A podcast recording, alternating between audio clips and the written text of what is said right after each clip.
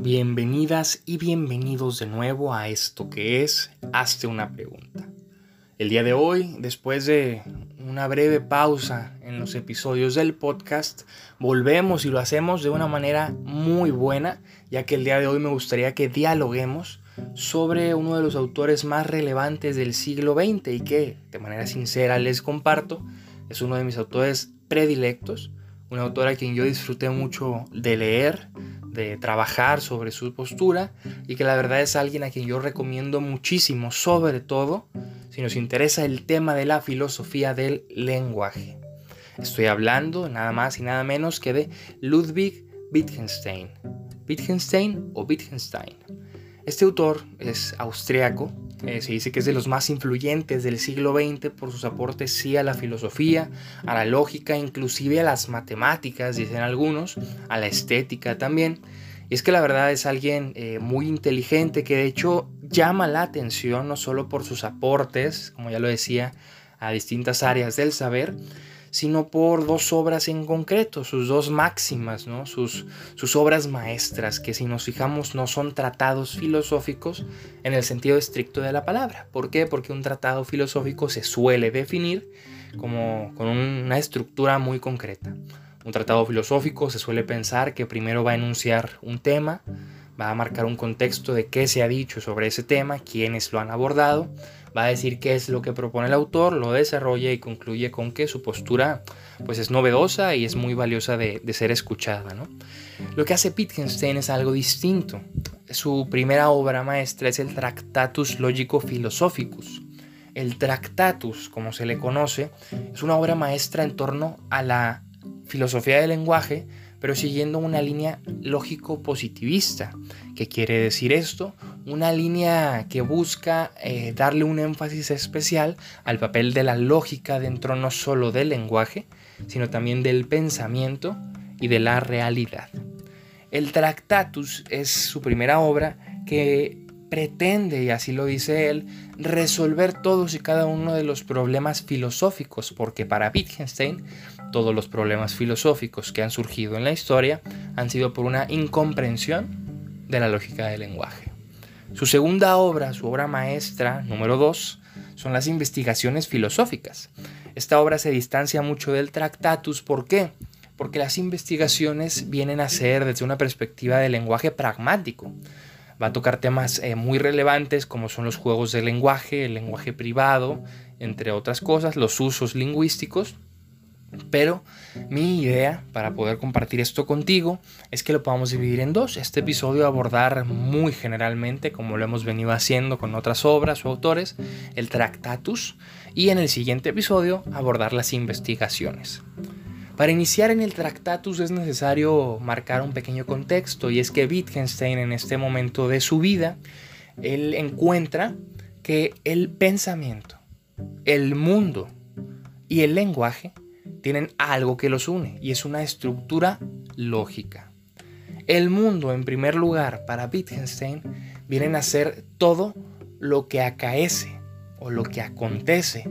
En otras palabras, todo lo que acontece son todos los hechos.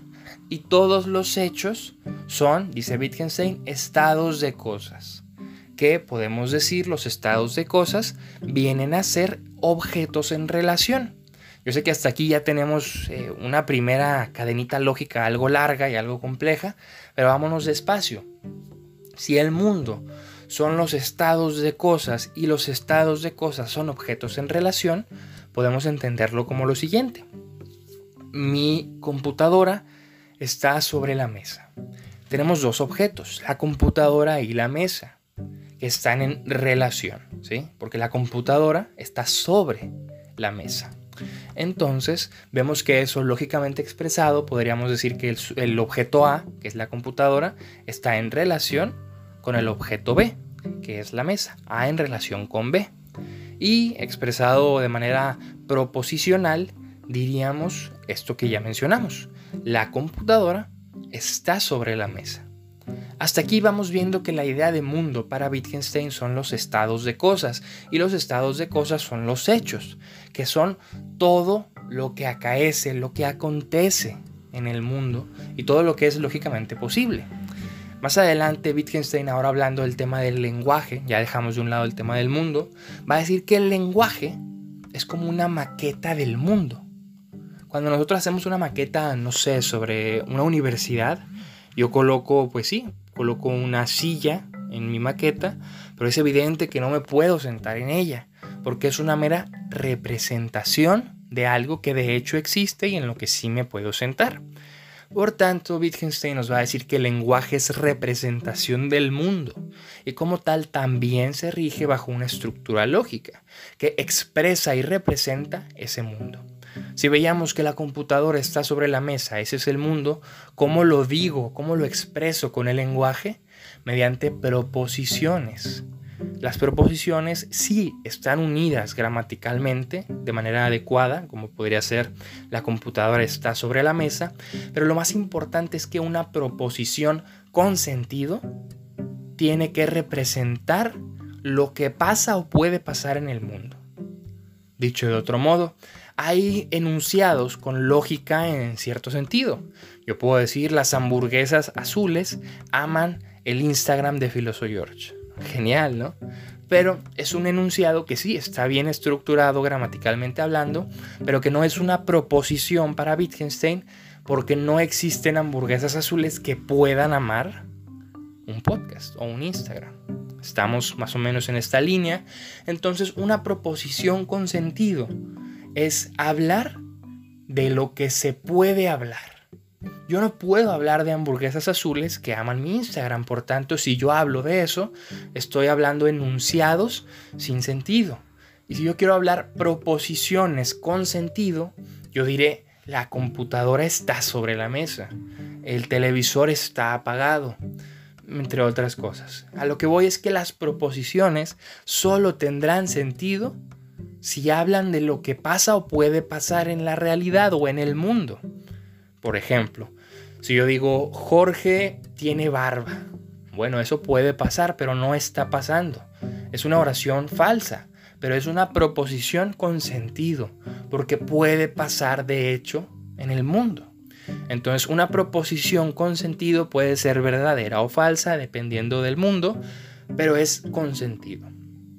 Hasta aquí lo que hemos ido viendo en el Tractatus es que Wittgenstein distingue mundo como estados de cosas, que quiere decir objetos en relación, ¿sí?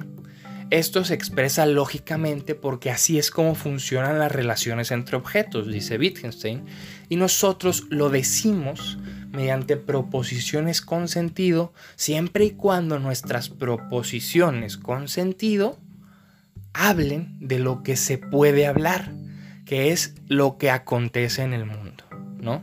Si yo quiero hablar de algo que no está aconteciendo ni puede acontecer en el mundo, al menos hasta lo que se ve lógicamente hablando y de manera positivista, por eso este es un enfoque lógico positivista, entonces yo no puedo hablar de eso. Y aquí es donde Wittgenstein va a marcar precisamente que los límites de mi lenguaje son los límites de mi mundo. Esta frase es muy popular y muchas veces se ha entendido como, bueno, es que hay que leer, hay que aprender más para ampliar nuestro mundo y es, es una buena interpretación. Pero a lo que Wittgenstein apunta es que literalmente los límites del lenguaje, o más bien podríamos pensarlo viceversa, los límites del mundo son los límites de mi lenguaje. Y si los límites de mi lenguaje son los límites de mi mundo, pues es así porque mi lenguaje se reduce a lo que puedo hablar en mi mundo. Si yo quiero hablar, y aquí es donde va a empezar la cuestión con los problemas filosóficos, de metafísica, dirá Wittgenstein, pues estoy hablando de algo sin sentido porque yo no veo que eso acontezca en el mundo.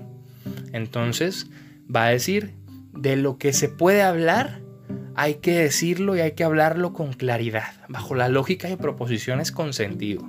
Pero de lo que no se puede hablar, dirá Wittgenstein, es mejor callar. Así nomás. Y como último punto que me gustaría compartir del Tractatus es la cuestión del pensamiento. Dice Wittgenstein que el pensamiento tiene también su estructura lógica y todo lo que puede ser pensable tiene que ser cuando menos lógicamente posible.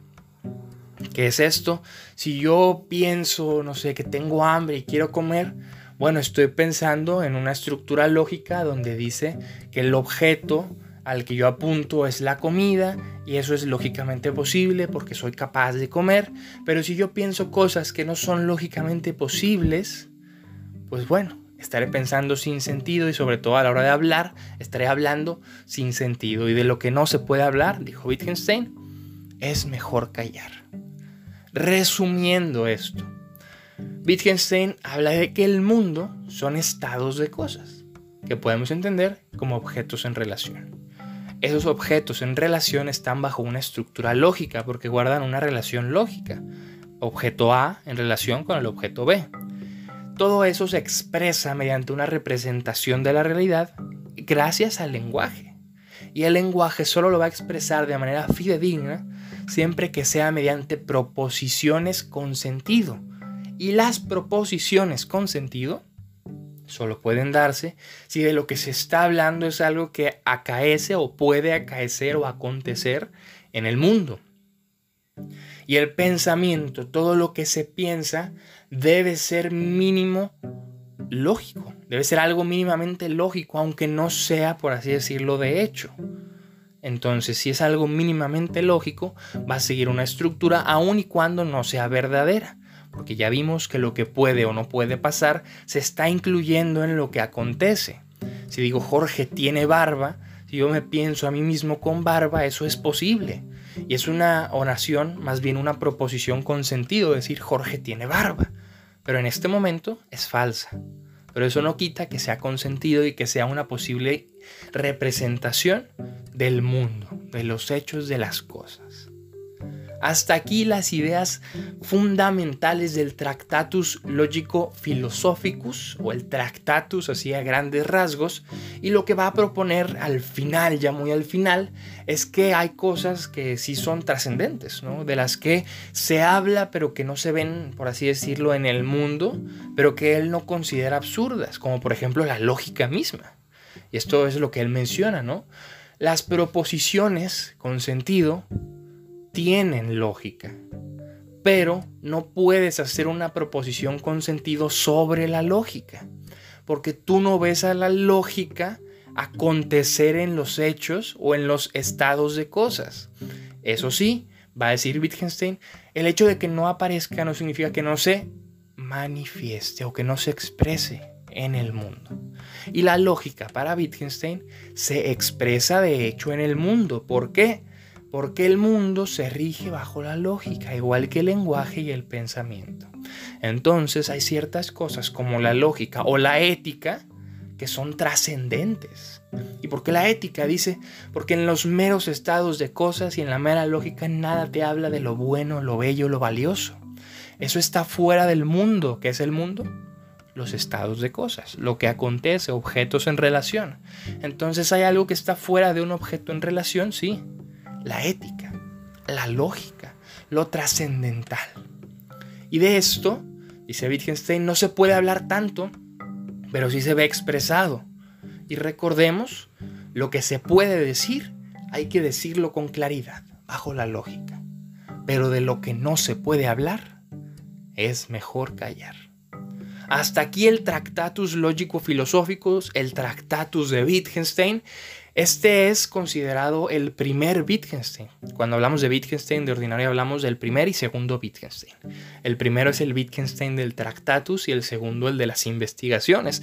Entonces, si esto te agradó, te gustó, escríbeme a Instagram, arroba filosogeorge. Dialoguemos sobre este episodio y sobre todo únete al grupo, al canal de Telegram para poder acceder gratuitamente a todos los libros que se están ofreciendo ahí, que hasta el momento son más de 70, entre ellos el Tractatus, para poder seguir con la lectura, seguir ahondando en este autor y nos vemos la próxima semana para dialogar sobre el segundo Wittgenstein en las investigaciones filosóficas. Si llegaste hasta aquí, muchas gracias. Recuerda que una vida que no se cuestiona no es digna de vivirse.